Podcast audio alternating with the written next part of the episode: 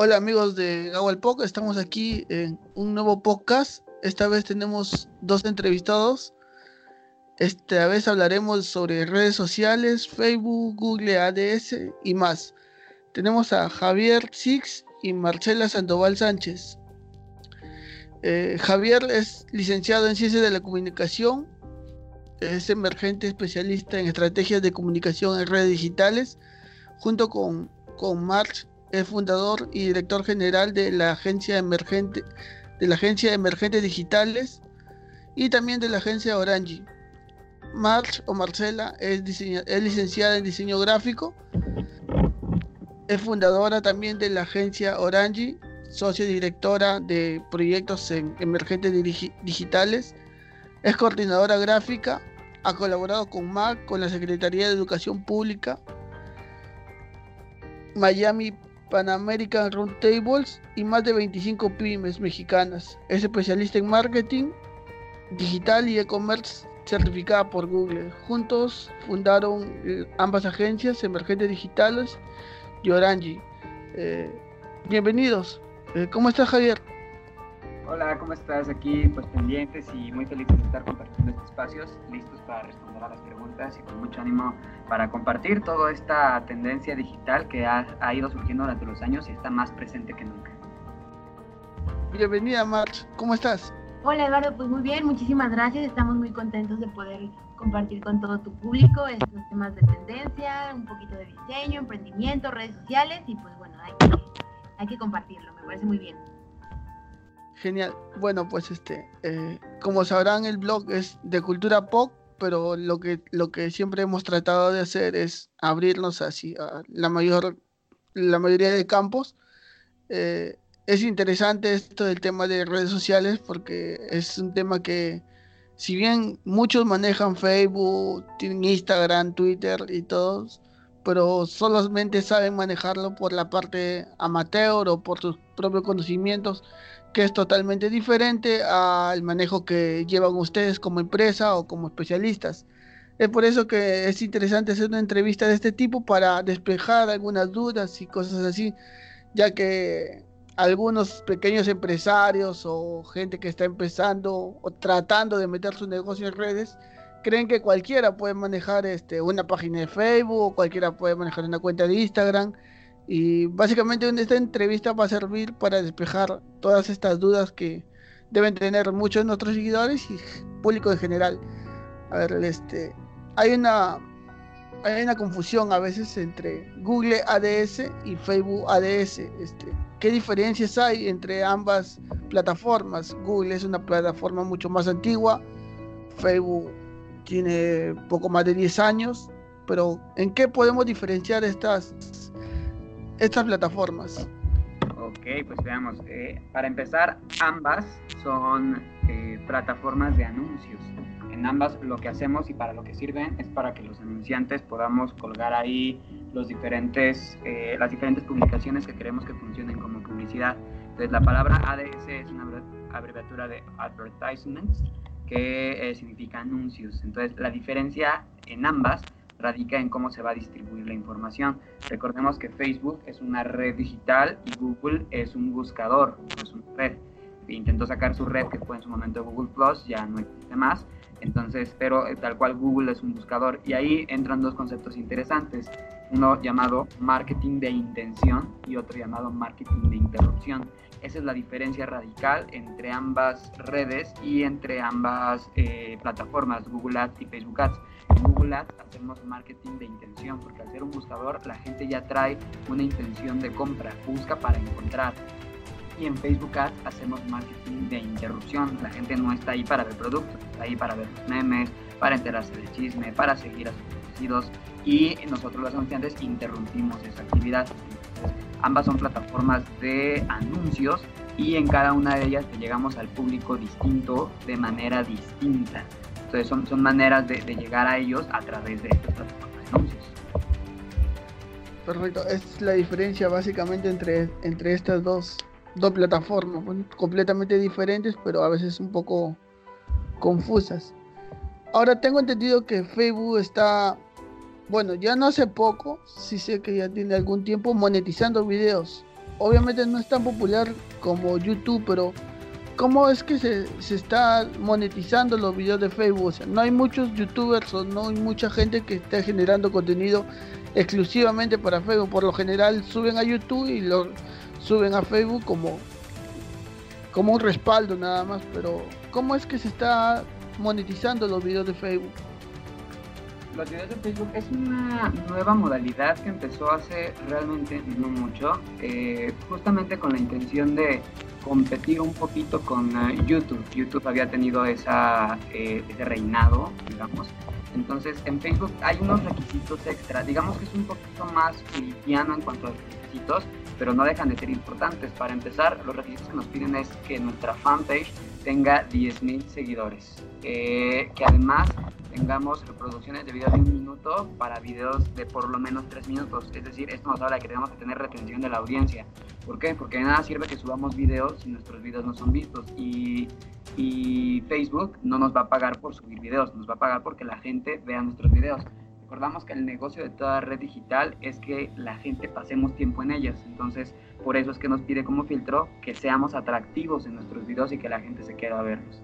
Y por supuesto, naturalmente, tener eh, autorizados todas las políticas de monetización de para, para los socios, que básicamente son un poco más cuestiones de derechos de autor, de no tener, haber tenido problemas previos con las políticas de anuncios de Facebook y naturalmente la disponibilidad del país, que ya la mayoría realmente están, están habilitados.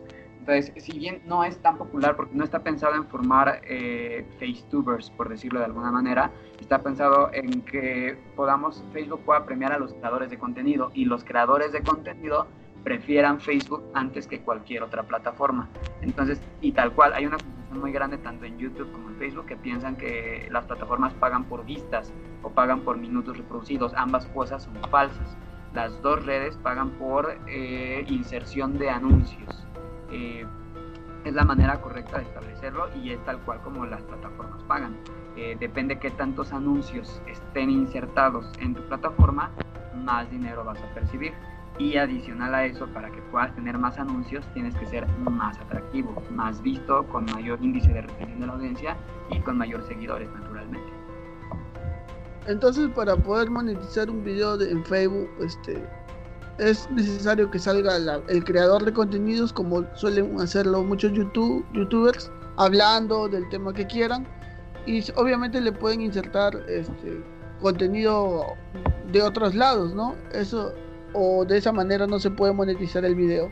Eh, no, el, el, eh, no es necesario que salga el, la personalidad, no es necesario que salga la persona. Eso, digamos, es un formato estilo video, videoblog que es posible, pero no es necesario. Tú puedes monetizar cualquier tipo de video. Y respecto a la otra pregunta que era si, si podía estar dentro del video otro tipo de anuncios. Sí se puede. Realmente Facebook no va a catalogar y no va a criticar el tipo de contenido que tú metas, siempre y cuando no incumpla ciertas normas como tendencias políticas, temas polémicos este, a nivel social, tabú, etcétera. Ahí es donde ya va a decir, mm, esto no es tan agradable para la audiencia. Fuera de ahí, lo que sea, si tú metes una colaboración con una marca que la marca te, te pague de manera externa, vas a poder monetizar el video, porque los anuncios insertados en tu video no los escoges tú, los escoge Facebook con base en su comunidad de anunciantes. de acuerdo al algoritmo, me imagino. Este, ahora hay un, mito en cuanto a la publicaciones de feas y horas. Supuestamente en alguna hora el alcance orgánico. Eh, ¿Qué tan cierto es eso? ¿O qué tanto de mito tiene eso? Bueno, no es tan cierto. Eh, o sea, sí hay naturalmente horarios en los que la gente está más predispuesta a utilizar las redes digitales. Muy en la mañana antes de trabajar, muy en la noche después, ya que están en su casa, a la hora de la comida.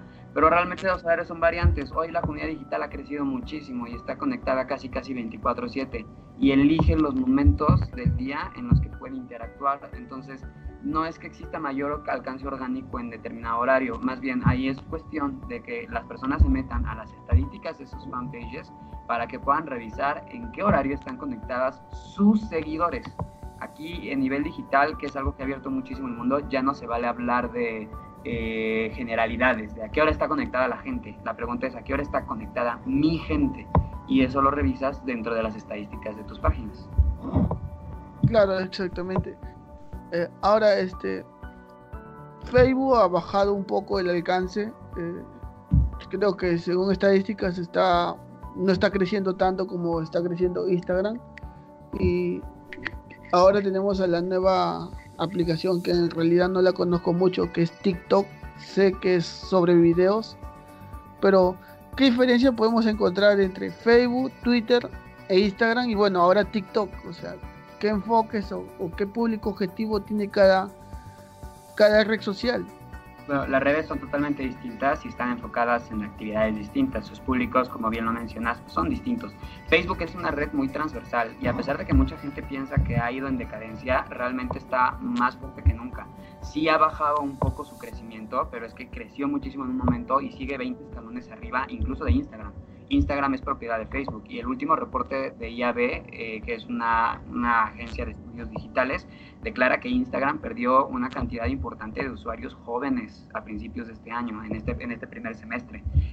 Eh, presumiblemente ese tráfico seguramente se fue una red como TikTok, que también pondría mis dudas en apostarle a futuro. ¿Por qué? Porque ya tuvimos una aplicación similar que en su momento fue Vine dedicada a video y aunque sí está la gente ahí, el contenido tan efímero pues tiene un destino totalmente efímero. Facebook es una red transversal donde te das a conocer, donde declaras gustos, donde interactúas.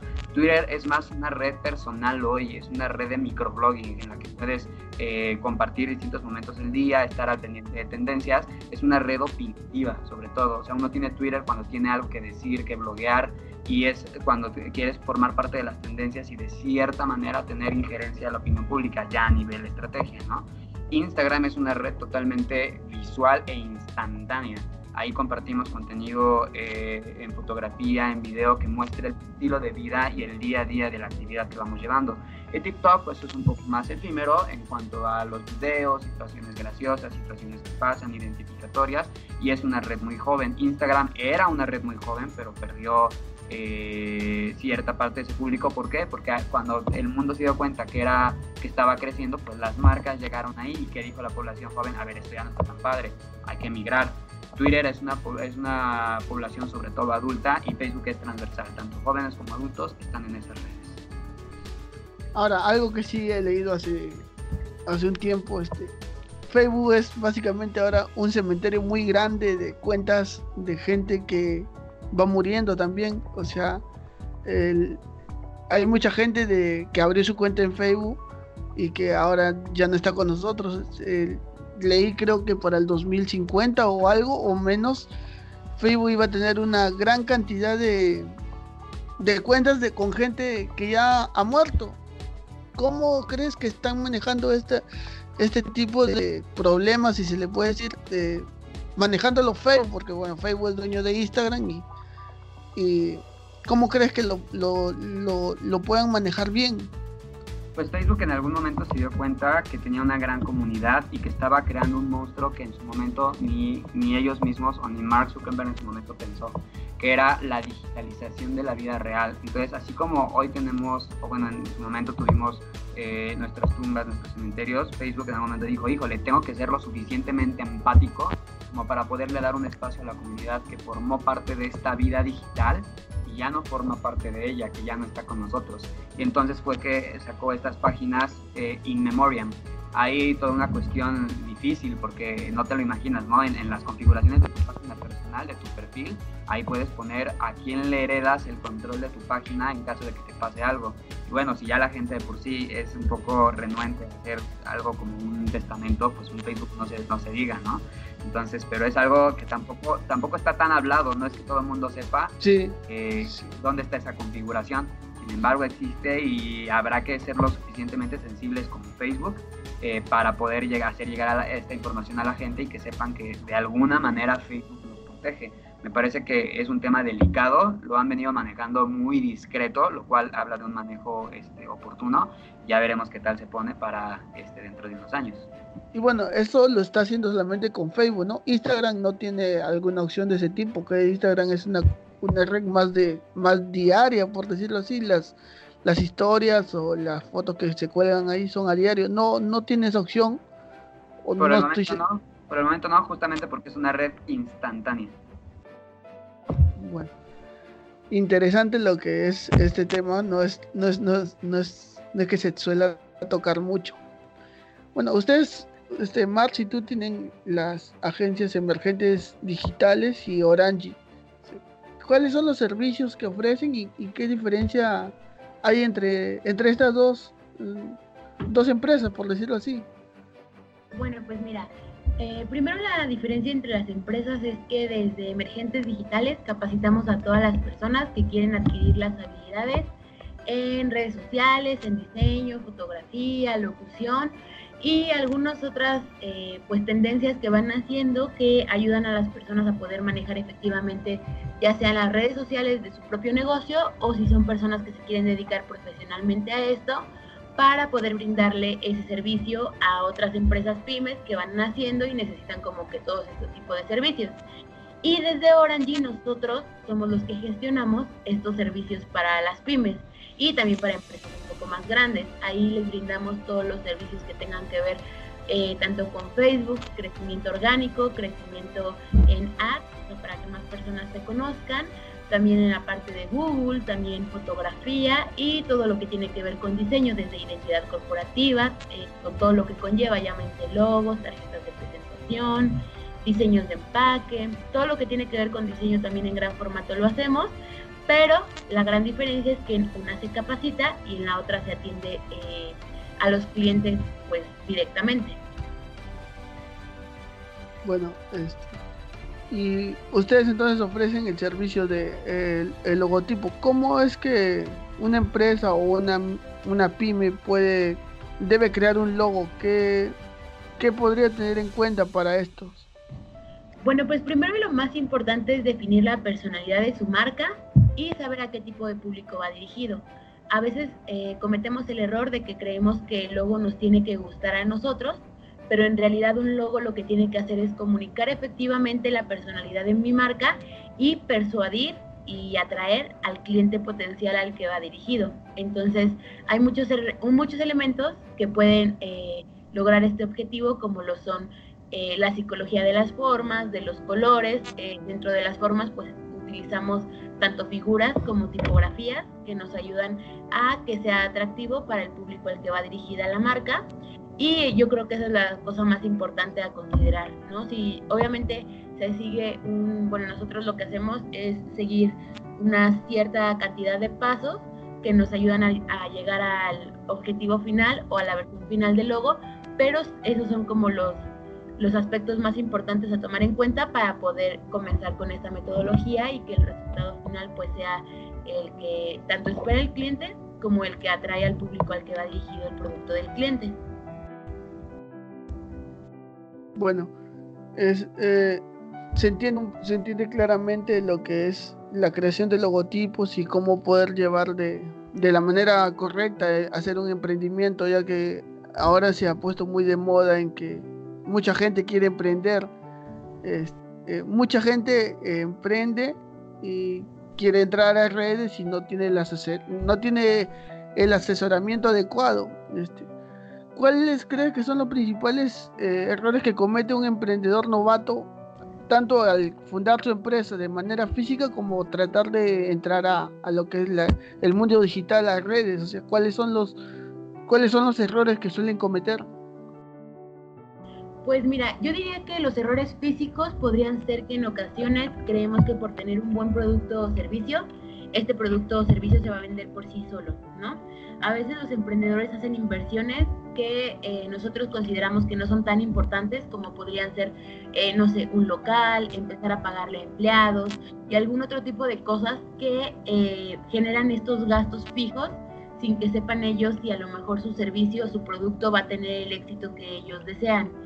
Yo lo que recomendaría primero es hacer pequeños pilotos en los cuales tú puedas empezar a producir, crear, ya sea tu servicio, tu producto o lo que sea, veas cuál es tu nicho de mercado y de ahí procedes a ver si te da el capital suficiente para rentar pues instalaciones o empezar a pagar mano de obra porque si no, ese tipo de gastos fijos empiezan a comerse pues todo el dinero que el emprendedor tenía como que destinado para este propósito y después ya no ve ni la ganancia ni la inversión. Entonces, si tú, ah, si empiezas a hacer un piloto, que es a lo que le llamamos una startup, es una empresa que estamos viendo si va a funcionar, es un proyecto que estamos viendo si va a funcionar y ahí es donde empieza eh, ese proceso y después se convierte en una pyme, una pequeña y mediana empresa. Pero primero es como un testeo. Si tú lo inicias como un testeo, empiezas a poder ver los diferentes caminos y para ver hacia dónde hacerte. Entonces físicamente yo diría que es eso. Eh, y después en redes, pues lo mismo, eh, no dar por hecho que porque tu página esté arriba y porque subes contenido, ya se va a viralizar o ya se va a, a dispersar en todo el mundo. Es muy importante considerar quién es tu público, saber cuáles son sus gustos, cuáles son sus temas de interés, cuáles son las páginas, blogs o fanpage que visita eh, para poder tú comunicarte de esa manera con ellos, que te vean como una página confiable y sobre todo que te vean como una persona, que a tu marca la vean como una persona. Si tú logras estas dos cosas, que en físico testear que tu producto y servicio sea atractivo para las personas que vas dirigido y en digital eh, encontrar el lenguaje para comunicarte con esas personas, yo creo que ya llevas una muy buena parte del camino recorrido casi que asegurado el éxito, casi. Genial, las explicaciones son muy claras y concisas. algo que me lleva a una pregunta. México es, ustedes son una agencia mexicana, para los que los oyentes que no tal vez se conectan ahora. Eh, México es la referencia, es el, es el país referente eh, para Latinoamérica por lo general. Este, eh, cualquier cosa que sucede en México va embajada para el resto de Latinoamérica. Yo estoy en Perú y va bajando desde México, Centroamérica y va terminando acá en Sudamérica. Eh, al ser México la referencia por lo general de todos los productos o servicios que empiezan en no sé, en Estados Unidos, por no decir el primer mundo, este, ¿qué impacto crees que tiene la, el mundo digital mexicano eh, con el resto de Latinoamérica? Como te digo, este, México eh, en todo, en todo, en todos los ámbitos, eh, estamos hablando en ámbito cultural, en ámbito digital, en ámbito económico, es la referencia para, para Sudamérica. ¿Cómo podrías ver, cómo comparas este, México? con el resto de Latinoamérica, o bueno, si, si que tienes algún país en específico, qué avance o qué diferencias hay entre, entre México y los demás países en cuanto al mundo digital.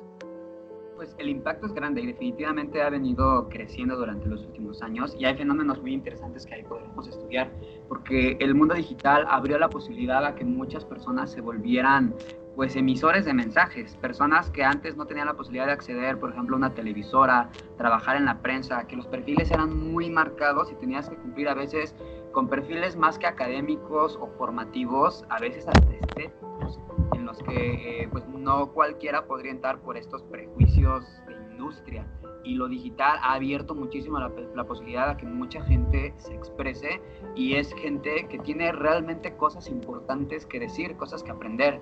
Y en México pues inició la tendencia digital hace alrededor de 10, 15 años con distintas redes digitales, fue creciendo.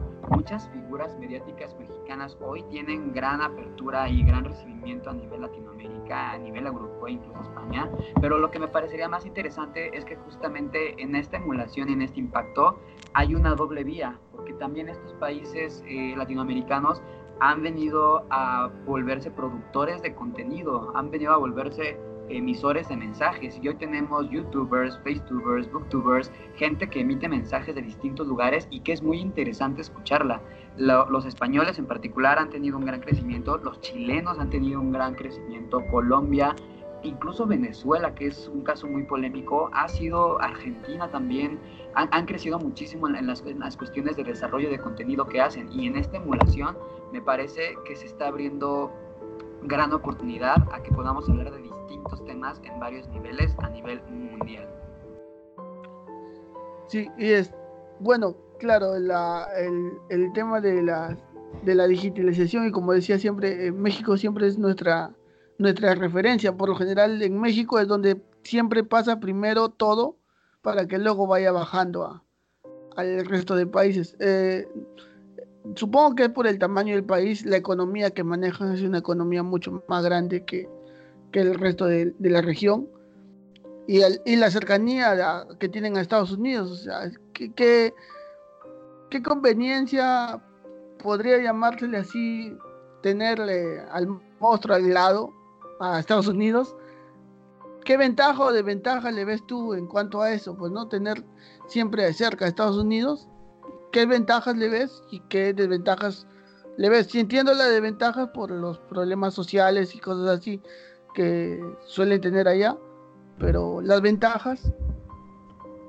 Pues ventajas y desventajas como todo en la vida, ¿no? Aquí el, el, y sobre todo eh, vale la pena reflexionar en decir que las ventajas y desventajas no son únicamente en ámbitos digitales, nos, nos toca todo a nivel social, a nivel político, es bien sabido en todos lados que hemos tenido nuestras diferencias, ¿no? Las ventajas yo creo que serían sobre todo el acceso a tecnologías, porque eh, geopolíticamente la ubicación es muy estratégica, de tal manera que a veces muchas cosas que prueban allá y no funcionan, las traen acá y las hacemos funcionar o las pilotean primero aquí y entonces ya que ven que funcionan las pasan para allá. El acceso a las tecnologías, los ciclos comerciales que pueden existir también con China, con Reino Unido, Alemania, Francia, o sea, todo este tipo de relaciones nos permiten mucho acceder a tecnología, los tratados de libre comercio igual nos permiten eh, tener acceso a ellos y poderlo experimentar. Entonces yo creo que la principal ventaja sería eso, el tener una cercanía con una nación, digamos,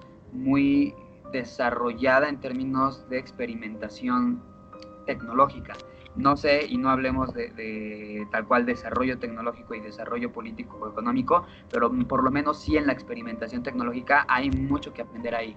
Y esta cercanía de poder viajar, de poder estar, de poder tener las tendencias, aunque yo hoy no lo veo tan lejano, porque teniendo eh, lo digital, pues cualquiera, en cualquier parte del mundo puedes estar pendiente de lo que se hace en una nación, en un estado que esté totalmente lejano, ¿no? Ahí ya entraría la otra variable, que es los ciclos que se mueven en el mundo que ya es digital, el mundo real, análogo, donde ya están hechos los ciclos comerciales y ahí se llevan a cabo todas las negociaciones, etcétera. Genial.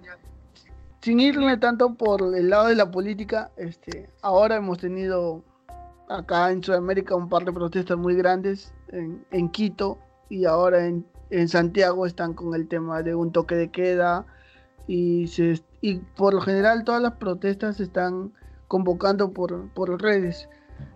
¿Qué, qué, tan, qué, qué tan impactante es el, eh, o, qué tanto peso ahora tienen las redes para mover a las personas en el mundo real.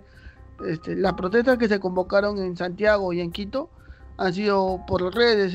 Tengo entendido que en algunos otros países está sucediendo lo mismo, pero eh, haciendo un balance en, en tu perspectiva, ¿qué, ¿Qué tan importante crees que sean las redes para el mundo de la política o para hacer movimientos sociales?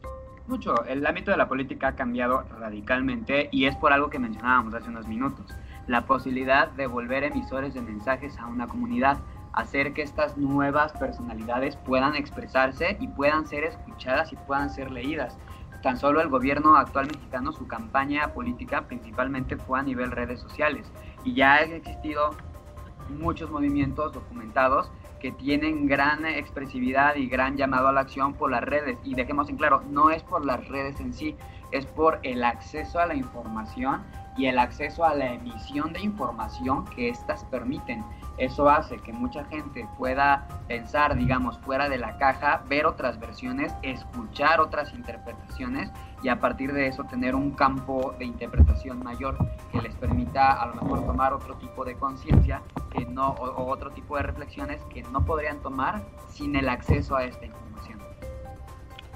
Claro, este, este año se estrenó una película en Netflix que hablaba justamente de, de eso, sobre sobre, el, sobre cómo están manejando las redes sociales los políticos. Ahora, todo es controlable también. Este, en esta película, que no recuerdo el nombre, eh, no sé si la han visto, es sobre el, eh, hubo un escándalo en Estados Unidos en la campaña de Barack Obama. Y sacaron una película en Netflix, en verdad se me fue el nombre ahora de la película pero dan a entender que todavía hay cosas que se pueden manipular. Este, en la película se, se demuestra cómo se, los anuncios iban pagados sobre sobre algunas especificaciones que tú das en tu, en tu perfil de Facebook, cuando abres tu cuenta de Facebook, sobre tus gustos políticos, sobre tus gustos religiosos y cómo van atacando los, estas empresas. Cambridge Analytica se llama la, la empresa, que fue un súper escándalo. Eh, creo que están en juicios o incluso presos algunos de los, de los ejecutivos, pero ahora, si bien es cierto, se puede entender que, se, que las redes democratizan un poco la, la, vida social o, el punto de la gente, creo que también llega el punto en que son manipulables, porque en esta película se demuestra cómo se pudo manipular a mucha gente para inducir su voto. ¿Qué, qué tan, qué, qué tan real crees que pueda, que pueda hacer eso y, qué tan qué uso bueno o malo se le está dando o se le va a dar en, el, en los próximos tiempos? Pues las redes, pues como toda herramienta, construyen o destruyen. Entonces, eh, realmente ahí es un uso fáctico para tratar de influenciar una decisión.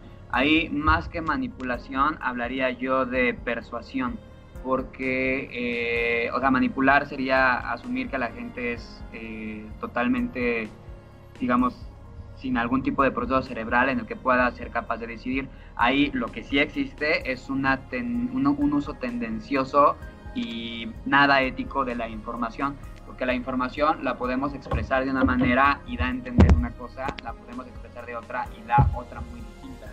Entonces ahí lo que hicieron fue tomar esas eh, opiniones o esos sentimientos que ya estaban latentes en las personas, darles la información correcta que estimulara aún más esas tendencias de pensamiento y por lo tanto reproducirlas, hacerlas crecer. Es como un conejito que terminas alimentando y se pone grande. Entonces, pero el conejito ya existía.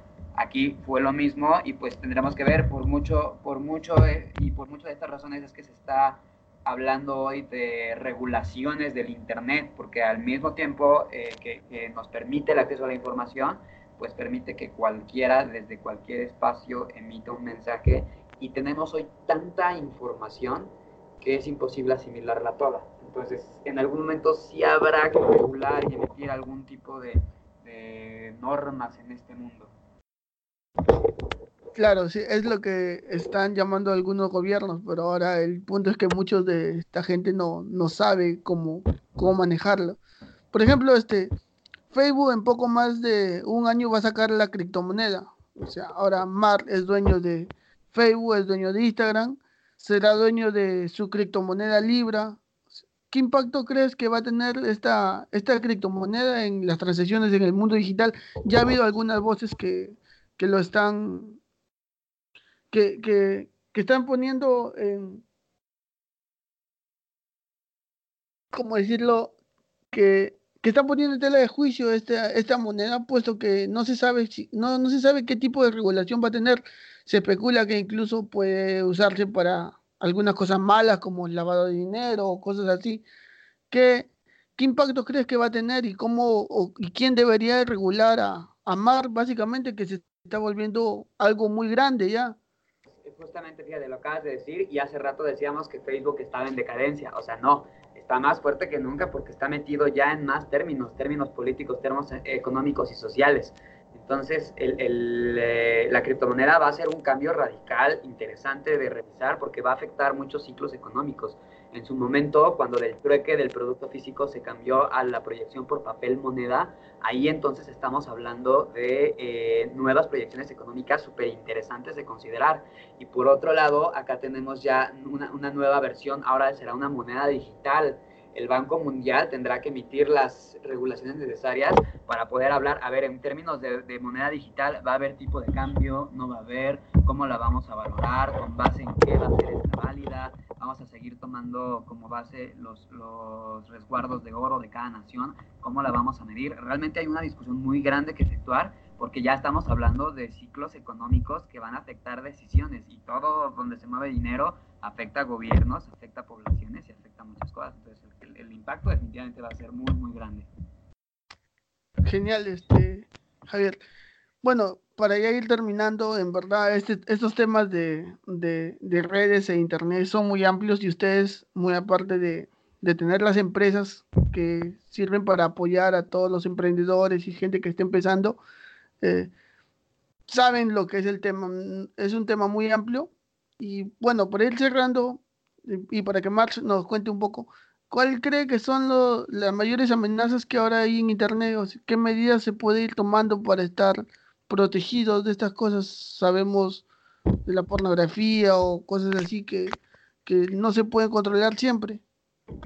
Pues mira, yo creo que, o sea, tanto digitalmente como en la vida, cual, eh, como más te puedes defender es con la información. O sea, mientras más tú te informes de cuáles son las tendencias actuales, eh, de cómo está actuando Internet, qué son las redes sociales, cómo las puedes utilizar a tu beneficio, cuáles son las cosas, o sea, como que sea a lo mejor yo diría que un poco más curiosos, si somos un poco más curiosos tanto de qué es lo que están haciendo las marcas, las tendencias y todo ese tipo de cosas, nos permite pues poder, eh, por decir así, prevenirnos, ¿no? Si logramos nosotros prevenirnos ante todo ese tipo de cosas, porque bueno, es bien sabido, ¿no? Que eh, lo que decimos ahorita, ¿no? ¿Será que es una manipulación? ¿Será que eso es lo que hacen las marcas? ¿Será que eso es lo que hacen los gobiernos? Yo creo que no nos están manipulando, más bien lo que está pasando es que estas personas, tanto de política como en las marcas, tienen este pues a gente que es muy estudiosa en los temas y al ser muy estudiosa en los temas, pues ellos pueden utilizar las herramientas que hacen que nosotros podamos sentirnos de tal o cual manera. Es un poquito lo que explicaba yo en la parte de los logos. Si tú utilizas ciertos colores, ciertas formas, evocas algunos sentimientos en tu audiencia o en tu público. Lo que pasa con las marcas actuales y con los políticos que están en social media es que tienen expertos que saben cómo funciona nuestro cerebro ante tales o cuales estímulos. Pero esa información no es información que esté reservada.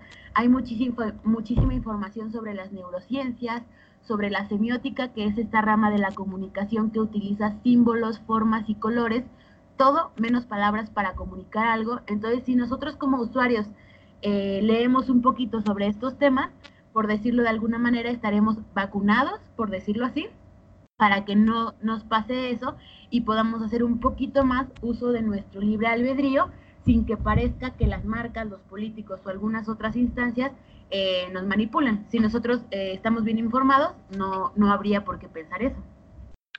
Genial, Javier y Marcela. Este, la entrevista está muy buena. Eh, el tema del mundo digital es muy amplio. Para ir cerrando, mm, nos podrían invitar a seguirlos en, en, las redes de sus, de, sus, de sus empresas y igualmente cuando hagamos la nota en el blog vamos a dejar toda todos los links para que los puedan encontrar y sea más fácil la comunicación entre ustedes y cualquier seguidor que quiera, que requiera de sus servicios. Mira, claro que sí. Eh, tanto en Facebook nos pueden encontrar ambas marcas. Eh, estamos como Orange, va a aparecer como eh, diseño y marketing Orange. Y también lo tenemos como emergentes digitales. A todas las personas que quieran saber sobre redes digitales y todo ese tipo de cosas, inclusive las capacitaciones se pueden tomar online nosotros estamos ahorita por comenzar uno de nuestros cursos presenciales, también lo pueden tomar online y pues todas las personas que se encuentran en Perú, en Latinoamérica y cualquier otro lugar de habla hispana, pues podrán tomar estas capacitaciones con nosotros online, las que tienen que ver más con redes digitales. Y en Orange, pues cualquier proyecto que tengan, nosotros podemos colaborar con ustedes para que puedan llegar a ser eh, pues los favoritos de su público meta. Vamos a ser aliados en ese, en ese aspecto. Fantástico, Marcela. Este, nos despedimos entonces, ha sido un gusto para nosotros saber, poder, conocer un poco más sobre este mundo que es muy amplio y esperamos tenerlos para algún otro podcast donde hablemos de algún tema que, que se aparezca. Un saludo Javier, un saludo Marcela y estamos en contacto. Un saludo Jorge, que esté muy bien y muchos saludos a toda tu comunidad. Esperamos que les haya agradado mucho esta pequeña conversación. Gracias. Hasta luego.